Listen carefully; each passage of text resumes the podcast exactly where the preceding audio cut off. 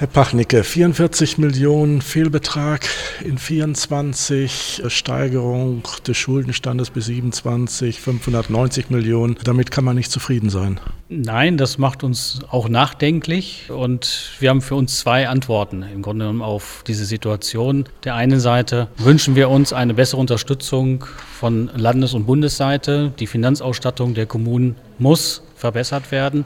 Und auf der anderen Seite ist uns auch, dass wir in eine strategische Haushaltskonsolidierung gerne einsteigen würden, verwaltungsseitig. Ich habe heute vernommen, dass auch die Politik diesen Weg mitgehen kann. Sie klagen schon lange darüber, dass Bund und Land zwar Gesetze machen, aber nicht bezahlen, nur es passiert nichts. Wie wollen Sie denn Land und Bund dazu bringen, dass sie mal mehr zahlen?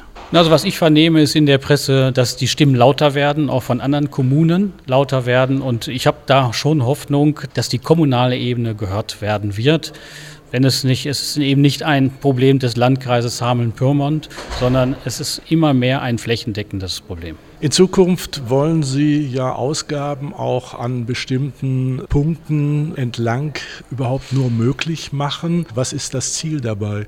Also unsere Vorstellung ist, sagen wir schon einen, eines wachsenden Landkreises. So ein wachsender Landkreis braucht verschiedene Handlungsfelder und Bildung ist, glaube ich, ein zentrales Handlungsfeld, aber auch die Infrastruktur und die Lebensqualität, das muss für die Bürgerinnen und Bürger passen.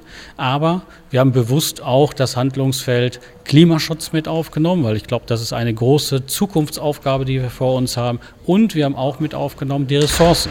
Wir wissen, dass die Ressourcen endlich sind. Sie sind nicht unbegrenzt, aber wir müssen in der Verantwortung der nächsten Generation handeln. Und da glaube ich, dass wir Zielkonflikte kriegen werden und dass wir Maßnahmen untereinander abwägen müssen und uns entscheiden müssen. Ich glaube, das ist eine wichtige Voraussetzung, um eine Abwägung zu treffen und nicht zu glauben, dass wir alles machen können. Das heißt, es wird auch Einschnitte geben müssen in nächster Zeit. Es gibt einen Haushaltskonsolidierungsausschuss. Was schwebt Ihnen vor? Was müsste gestrichen werden? Naja, es ist ja jetzt ein gemeinsamer Prozess, den wir äh, anstreben. Ich habe keine konkreten Vorstellungen, sondern ich glaube, wir gehen jetzt in Gespräche mit den politischen Akteuren und dann schauen wir mal, was am Ende äh, daraus kommt.